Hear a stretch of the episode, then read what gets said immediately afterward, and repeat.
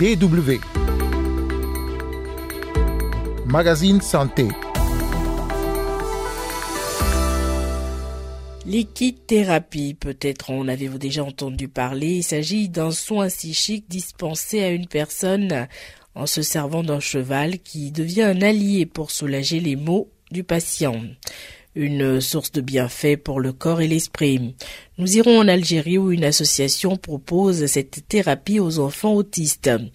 Dans ce magazine, nous nous intéressons également à l'hôpital communautaire de Bangui, dédié à la prise en charge des patients à un stade avancé du sida. Carole Assignon micro, vous écoutez le magazine Santé. Bonjour à toutes et à tous.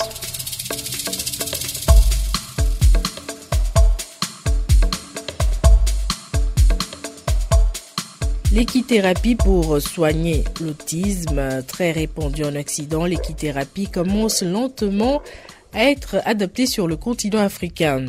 Depuis une dizaine d'années maintenant, elle est pratiquée en Algérie.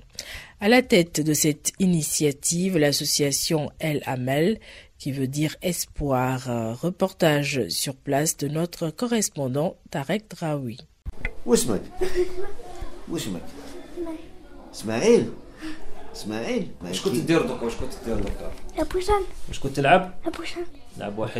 Il vient à peine de souffler sa dixième bougie. Yassine, dont les parents ont découvert l'autisme à l'âge de 3 ans, vient chaque mercredi depuis maintenant 6 mois ici pour une séance d'équithérapie. Une équithérapie qui l'aide à mieux se concentrer. Selon son père, Mohamed Larbawi, les résultats sont plutôt minces, mais il ne perd pas espoir pour autant.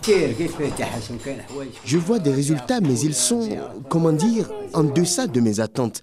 Mon fils a besoin de concentration et il y arrive parfois, mais pas tout le temps. Je ne vais pas me décourager pour autant. Je vais continuer à l'emmener ici jusqu'à ce qu'il y ait des résultats. Et si Mohamed continue à emmener son fils, c'est parce qu'il a vu des résultats très encourageants chez d'autres enfants. L'équithérapeute Brahim Ali explique que les enfants réagissent différemment au cheval. La période d'adaptation varie d'un enfant à un autre.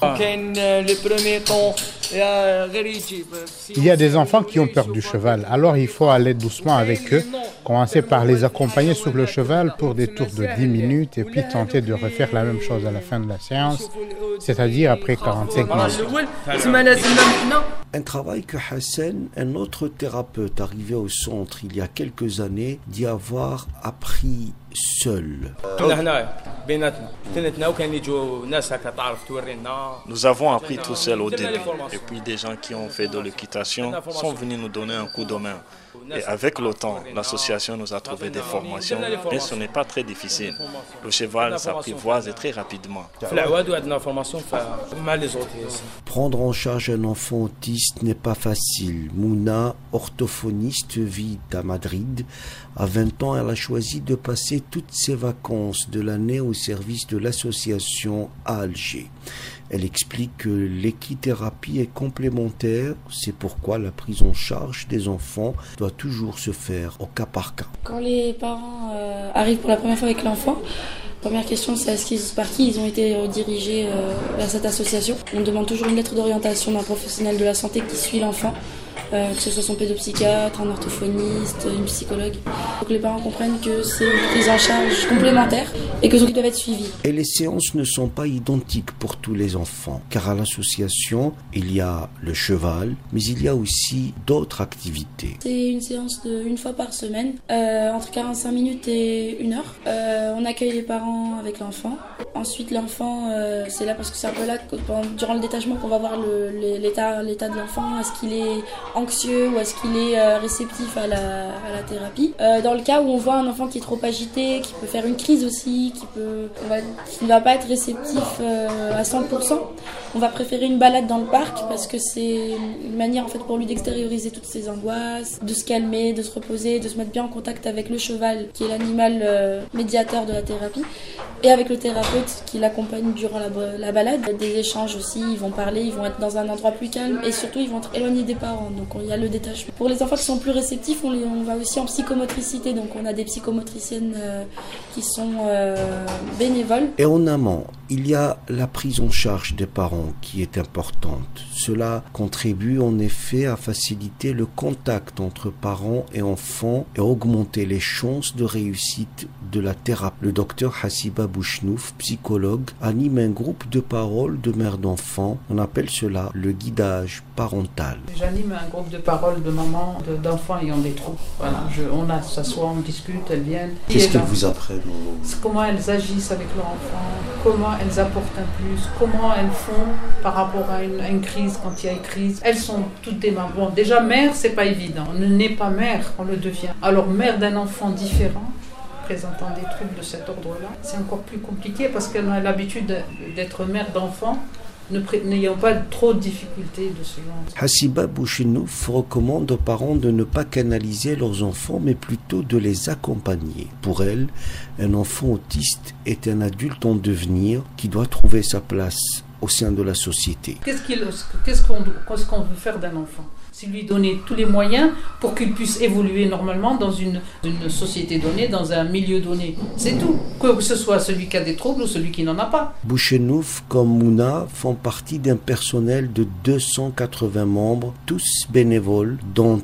30 actifs. Benoufla Meriem, qui dirige l'association, tient à ce que tous les enfants du pays puissent profiter de son expérience. Une expérience née d'une idée lors d'un voyage en France, c'était en 2008. On a fait cette ferme thérapeutique pour les enfants avec autisme, avec trisomie, avec handicap moteur et presque gratuite. Donc ça nous demande énormément d'efforts à aller chercher des dents. Et surtout les chevaux. L'association possède une trentaine dont l'entretien coûte cher mais cela vaut la peine, dit Myriam, car les chevaux possèdent une caractéristique identique aux humains.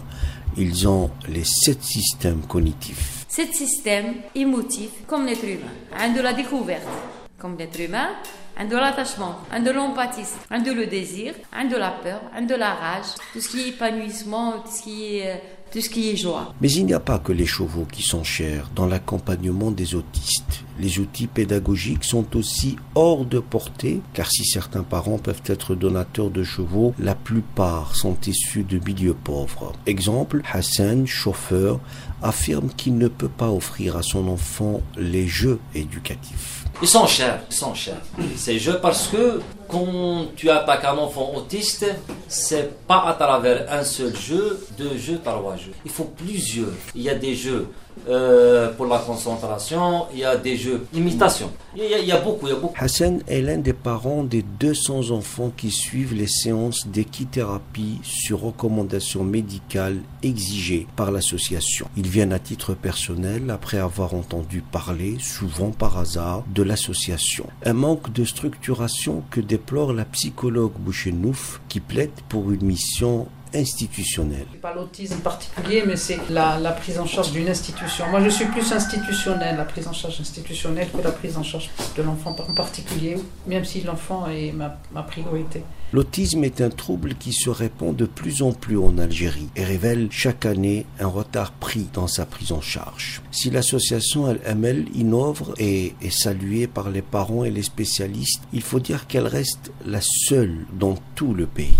Selon le ministère de l'Éducation nationale, le nombre d'enfants autistes inscrits dépasserait les 4500, mais on estime le nombre réel des malades à plus de 10 000 dans tout le pays. La. L'association El utilise essentiellement des chevaux, mais pas que. Elle propose également des thérapies cycliques, de quoi donner de l'espoir aux petits malades et à leur entourage. On va continuer justement de parler d'initiatives qui donnent de l'espoir, cette fois-ci en Centrafrique. DW. Le magazine Santé seconde partie en Centrafrique, le seul hôpital communautaire dédié à la prise en charge des patients. Un stade avancé du sida à Bangui donne de l'espoir aux personnes atteintes de cette maladie incurable. Dans le pays, environ 110 000 personnes sont touchées par le VIH sur une population de quelques 5,4 millions d'habitants. Mais beaucoup n'entrent pas dans ce décompte faute de dépistage. Soutenu par Médecins sans frontières, l'hôpital communautaire de Bangui compte 108 lits, plus 15 en réanimation. Le docteur Jennifer Stella travaille au sein de cette structure de santé. Notre taux de mortalité, c'est entre 10 et 15 ce qui n'est pas mal. Euh, franchement, avec l'état de gravité, les, patients arrivent. On, a des patients qui, qui, décèdent le même jour, parfois ou dans, dans quelques heures d'arriver aux urgences. Le prix d'un dépistage entre 2000 et 3000 francs CFA, soit 3 à 4,5 euros, reste trop élevé pour une grande partie de la population qui ne peut donc pas se faire dépister. Docteur Jennifer Stella. C'est un des seuls pays où il n'y a pas de service de dépistage gratuit pour le VIH. Donc les patients connaissent leur statut très tard, quand ils sont déjà dans un état avancé de la maladie. Et il y en a qui viennent à l'hôpital ici parce qu'ils savent que c'est aussi un des seuls endroits où il y a des services euh, de soins pour le VIH avancé qui sont gratuits. Les médicaments diminuent la charge virale et font que le VIH ne se transmet pas. On peut vivre avec le sida, rappelle euh, le docteur Stella, qui précise que les trithérapies d'antirétroviraux sont des remèdes coûteux, mais gratuits pour les patients VIH à l'hôpital communautaire de Bangui. Certains patients témoignent. J'étais extrêmement fatigué et épuisé quand je suis arrivé à l'hôpital.